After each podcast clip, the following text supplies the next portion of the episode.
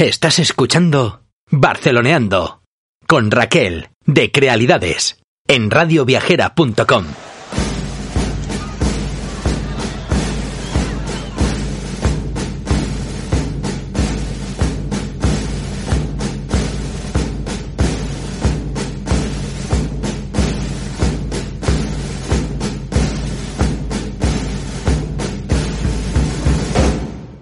Feliz y bienvenidos a un Barceloneando más.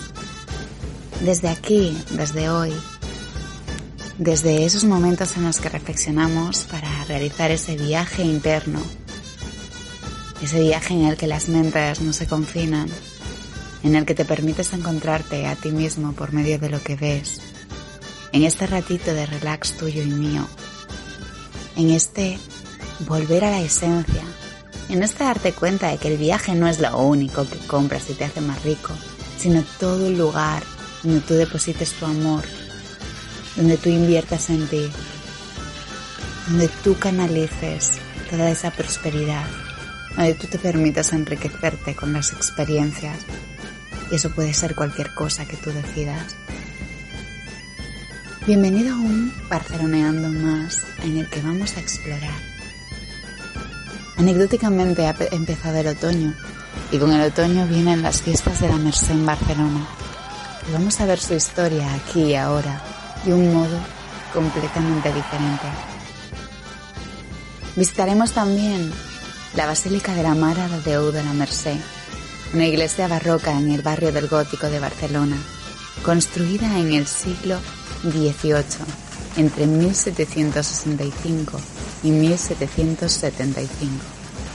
Esta iglesia está dedicada a una de esas dos patronas de Barcelona, una que mañana, día 24, si nos escuchas antes del 24, o si no, el día 24 de septiembre, en el momento, en el preciso momento, preciso instante en el que me escuches, tiene su día de conmemoración.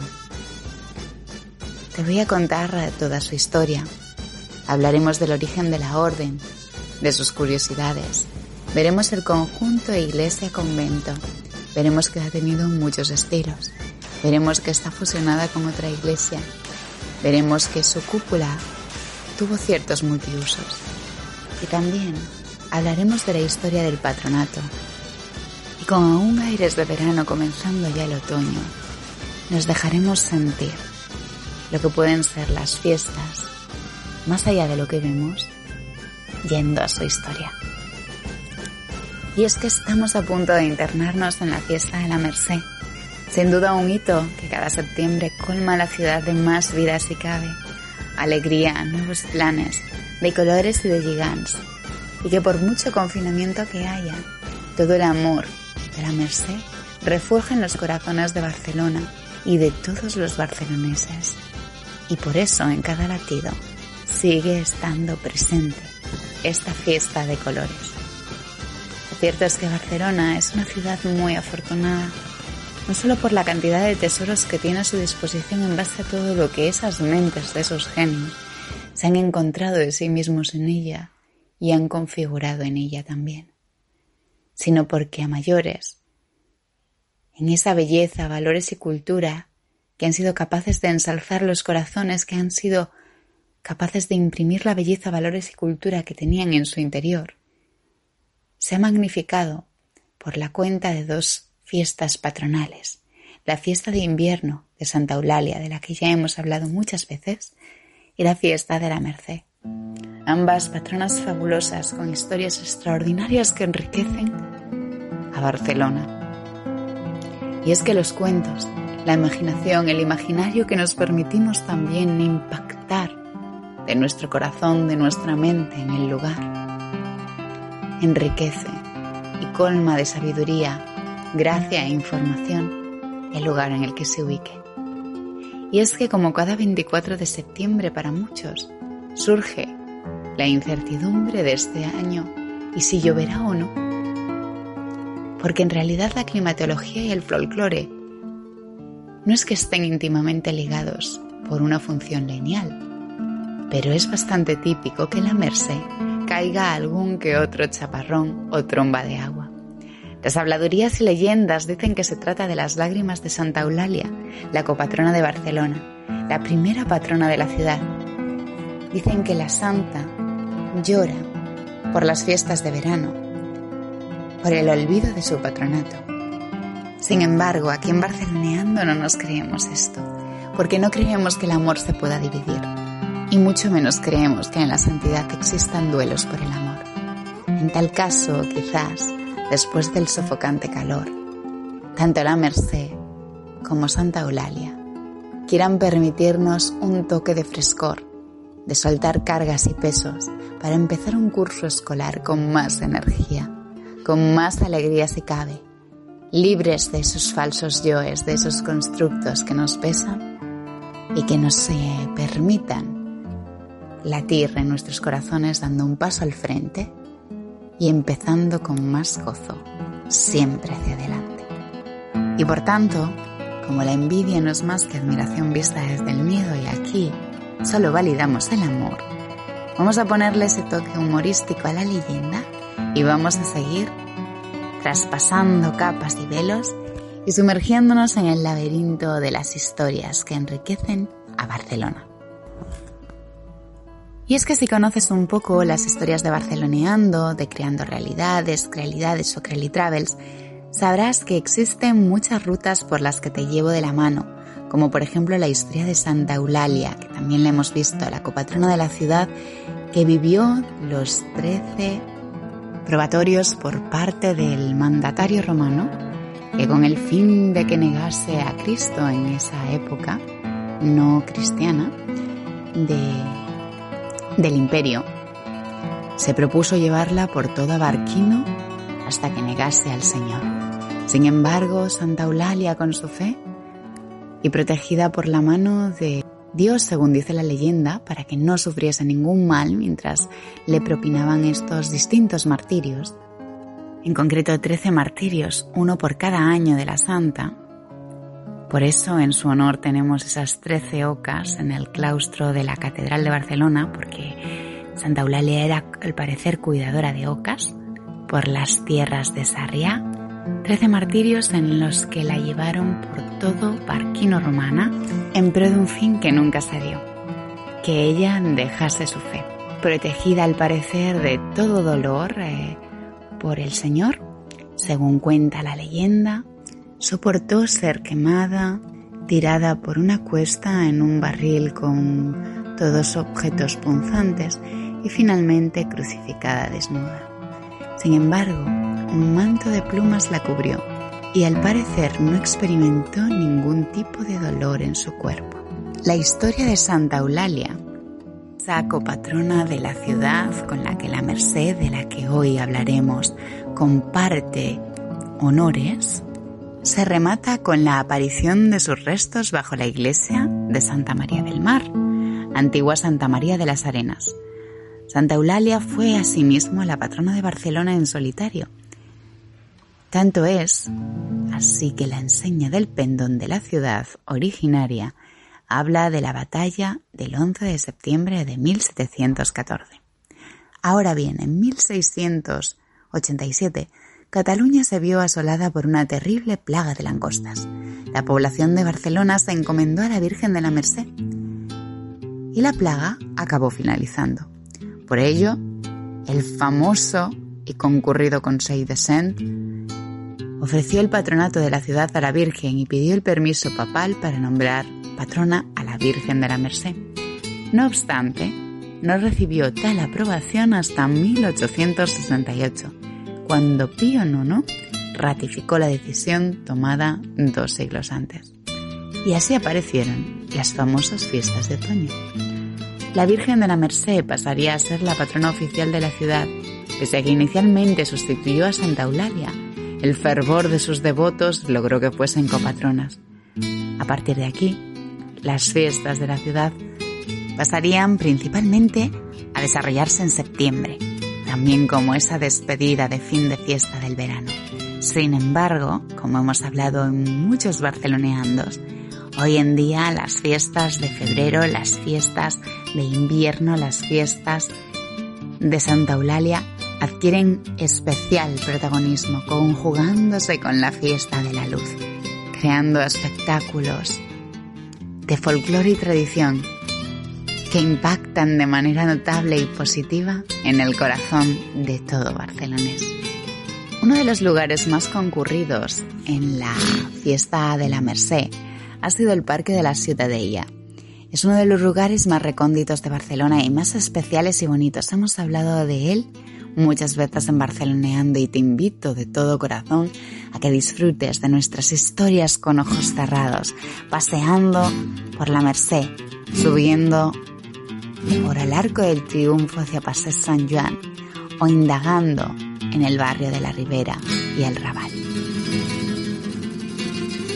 El Parque de la Ciudadella, como hemos visto, se trata de un museo al aire libre, un parque joya de lo que sería el germen del modernismo, un modernismo sin serlo, escondido en el neogótico de Montané o en la obra hidráulica de un joven Antonio Gaudí que comenzaba a experimentar.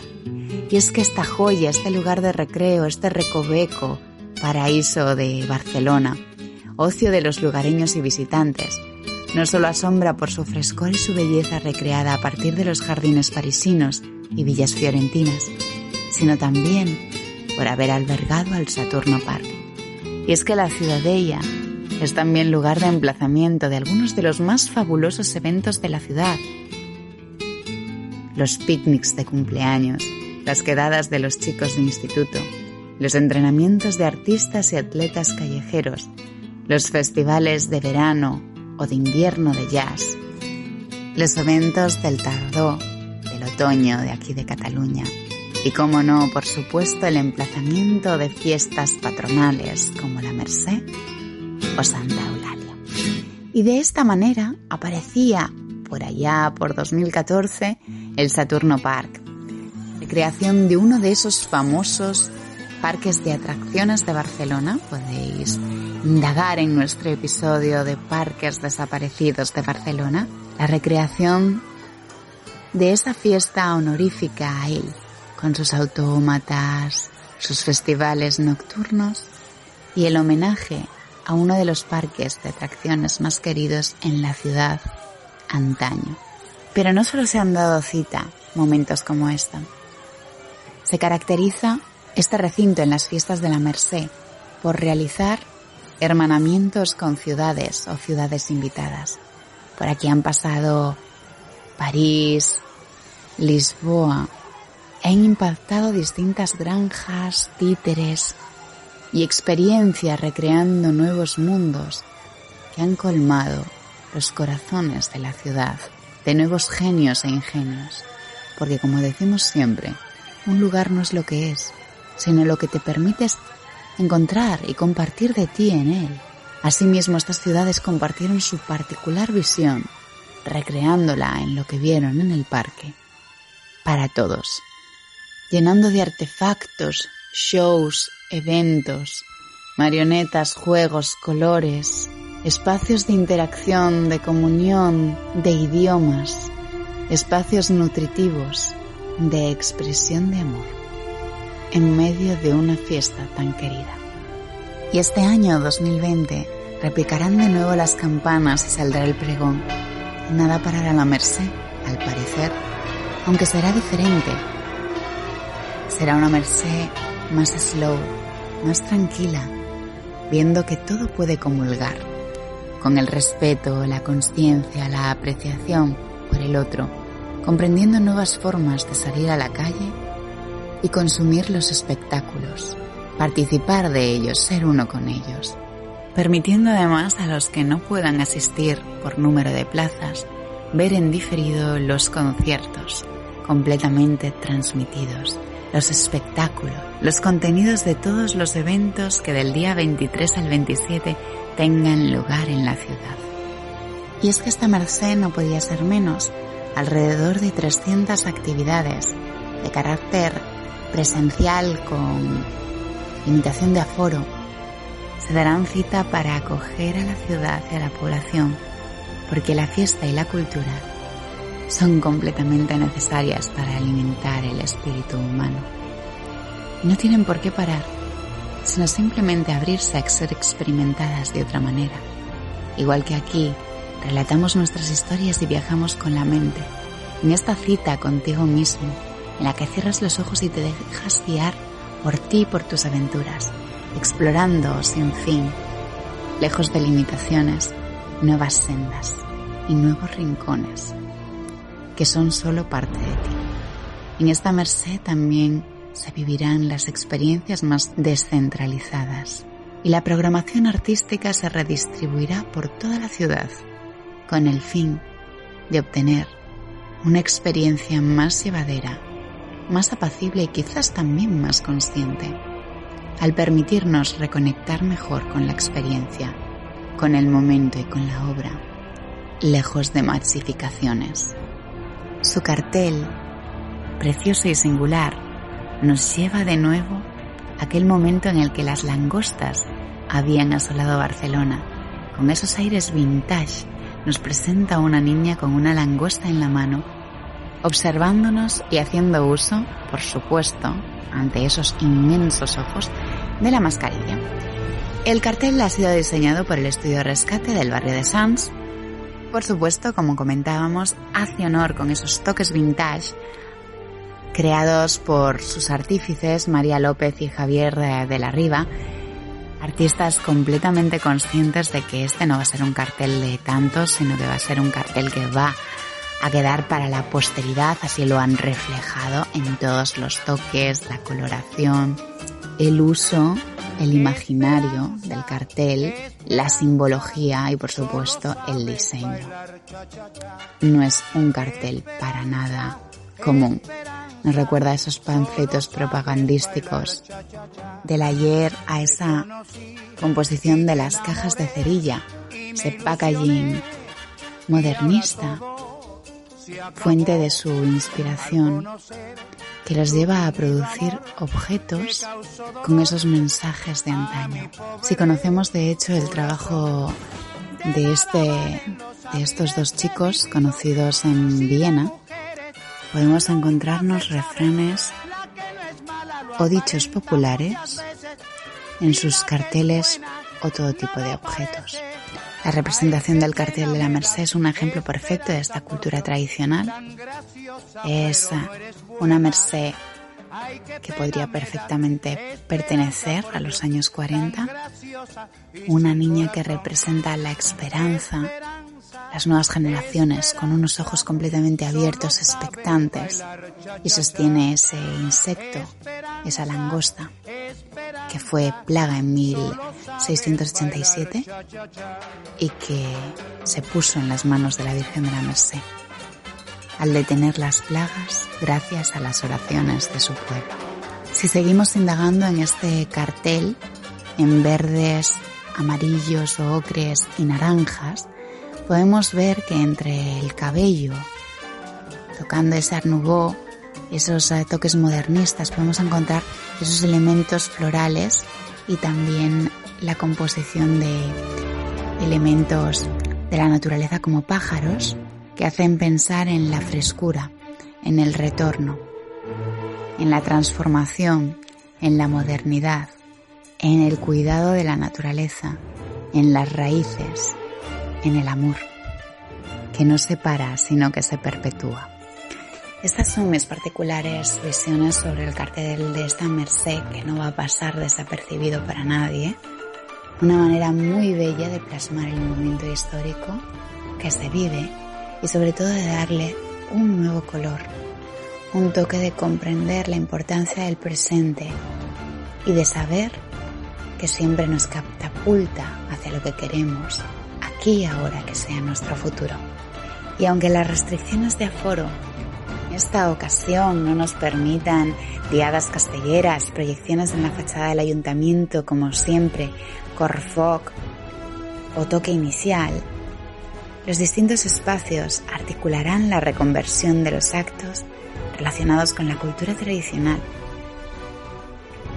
como el molde de la fusta, que concentrará buena parte de los actos como reuniones de bestias, diablas, tabalés, cantada de habaneras, y también la plaza Joan Corminas, que cogerá las exhibiciones de danzas vivas de cultura tradicional.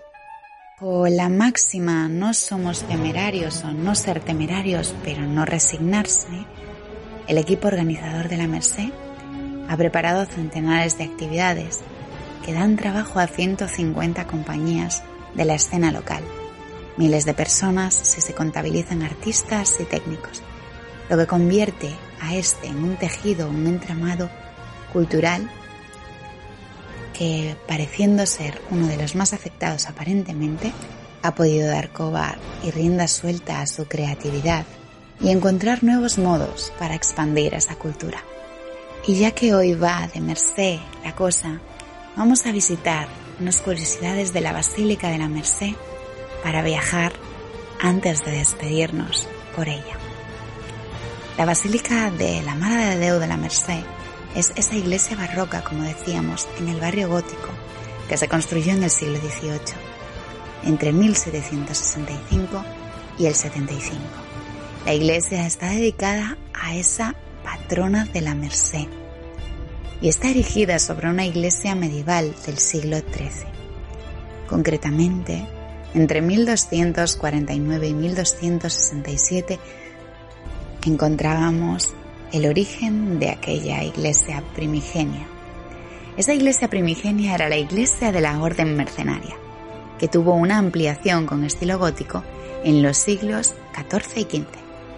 Así que hoy vamos a dar la vuelta por este rincón encantador en honor a la Merced y a Barcelona y descubrir su historia a modo de curiosidades. En primer lugar hablaremos del origen de la orden. La Orden de los Mercenarios nace en Barcelona de la mano de San Pere Nolasc, un mercader laico que se propuso rescatar a los primeros cristianos de las manos musulmanas.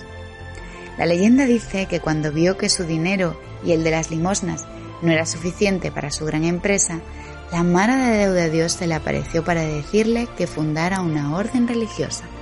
Y así, la Orden de la Merced nace bajo la asistencia de la corona con Jaume I en 1218 y no sería hasta 1222-1228 que se establecería oficialmente como enseña de la orden, adoptando el escudo con la cruz de plata sobre gules de la catedral y con las cuatro barras de Aragón.